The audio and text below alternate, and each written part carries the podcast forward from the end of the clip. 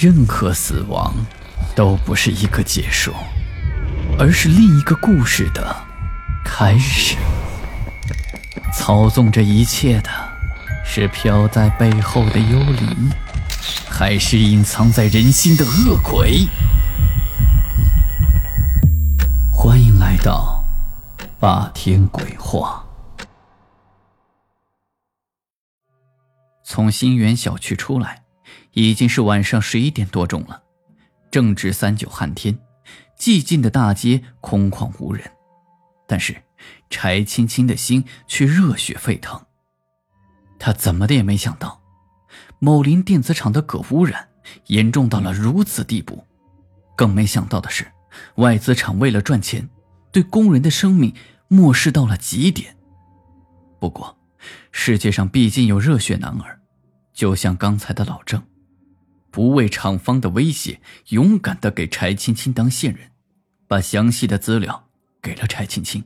柴青青心想，回去赶紧得把这些东西整理出来，等稿子见报之后，必将是一枚重磅炸弹，一定会引起极大的社会反响。身后，刮过一股冷风，带来了浑浊难闻的气味。一辆载重卡车疾驶而过。柴青青缩了缩脖子，站在路口，焦急的往两边张望。天都这么晚了，公交估计是等不到了。柴青青便打算打辆出租车回去。突然，柴青青感觉到身后传来了急促的呼啸声，声音不大，但是阴森森骇人。他回头一看，不由得大惊失色，一辆宝马轿车疯的一样朝自己冲了过来，只相距几米远了。柴青青大脑一片空白，求生的本能让她原地一滚，宝马车几乎是擦着她的身子驶了过去。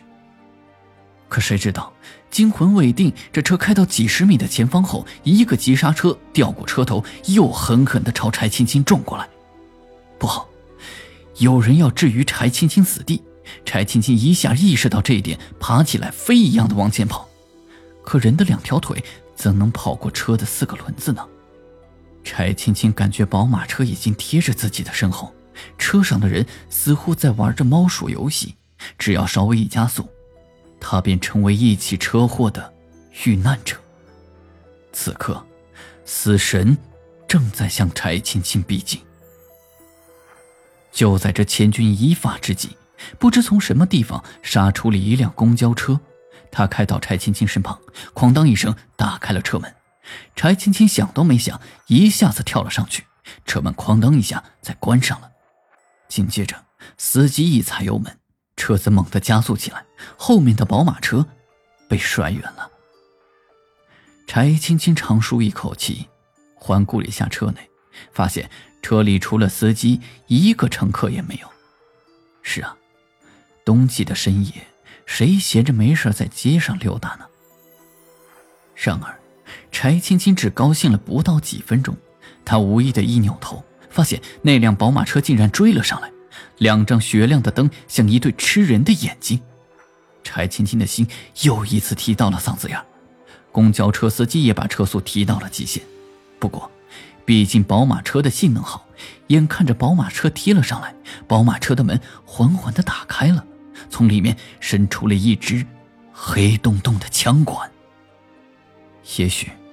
揭黑记者遭到报复、香消玉殒的故事，就要在柴青青的身上上演了。但柴青青此刻一点也没有感到恐惧，她只是担心，这位好心的司机大哥会不会因为搭救自己而遭到不测？还有，自己千辛万苦收集来的东西无法见报，那些伤亡工人的正义无法伸张，坏人。又要继续逍遥法外。忽然，柴青青感觉车子飞起来了，像是飘在半空中。他往窗外一看，吓得差点叫了出来。车身的下面是曲曲折折的灯火，车子竟然飞跃在了清河之上。这清河是穿越在城区的一条河流，正值冬季已经断流，河堤与河床足有二十米的距离。说时迟，那时快，就听后面传来轰隆一声巨响，紧接着升起了冲天的火光。那辆追杀自己的宝马车，坠河爆炸了。与此同时，柴青青感到车子平稳的落在地面上。这位司机凭着高超的驾驶技术救了柴青青一命。他把车子停下，哐当一声打开了车门。柴青青走到司机跟前，可他喊了一声“大哥”，就哽咽的说不出话来。司机抬起头，那是一张四十多岁、棱角分明的脸，有点面熟，好像在哪儿见过。司机站起身来，什么也没说，只是朝柴青青笑笑，然后一扬下巴，示意柴青青快下车去吧。俗话说。大恩不言谢，柴青青感激的朝司机点点头，正要转身下车，却发现司机的下半身空荡荡的，只有上半身摇摇晃晃漂浮在空中。鬼！柴青青打了个寒战，浑身起了一层鸡皮疙瘩，跳下车就跑。回到家里，柴青青仍然惊魂未定。刚刚经过的一切都像是在梦里，难道这世界上真的有鬼吗？他转而又摇摇头，这怎么可能呢？第二日，柴青青的稿子见了报，他向社会揭开了一个触目惊心的事实：据一线记者报道，某林电子厂的工作环境极其糟糕，工人们简直是现代版的包身工。据调查。他们不但劳动时间、劳动强度超标，而且还要长期饱受镉超标的摧残。几名严重镉超标中毒的工人已经死了，但是厂方拒绝承认他们的死与镉中毒有关，并且还把一些镉中毒症状的工人一脚踢开，不做任何补偿。在工人们强烈的抗议之下，厂方不情愿地安排体检，但并不是去的国家指定的职业病防治医院检查，而是去了一家不知名的个体医院。不过，就是这家小医院，体检结果仍被做了手脚，到处都是涂改的痕迹。为了阻止工人告状上访，厂方竟然采取了威胁、恐吓等流氓手段。柴青青所在的报社的热线电话差点被打爆了，热心读者纷纷打来电话，向他提供了新的线索、证据，有的向柴青青表达了由衷的敬意，还有的则关切地嘱咐柴青青一定要注意安全。柴青青此刻的心暖洋洋的，她感到了莫大的欣慰。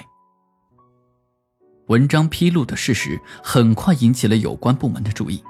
很快，某林电子厂被停业整改，包括已经死亡的所有镉中毒的工人都得到了赔偿。另外，其他所有存在镉超标问题的企业都接到了整改通知，经检查之后仍未达标的企业将被。坚决取缔。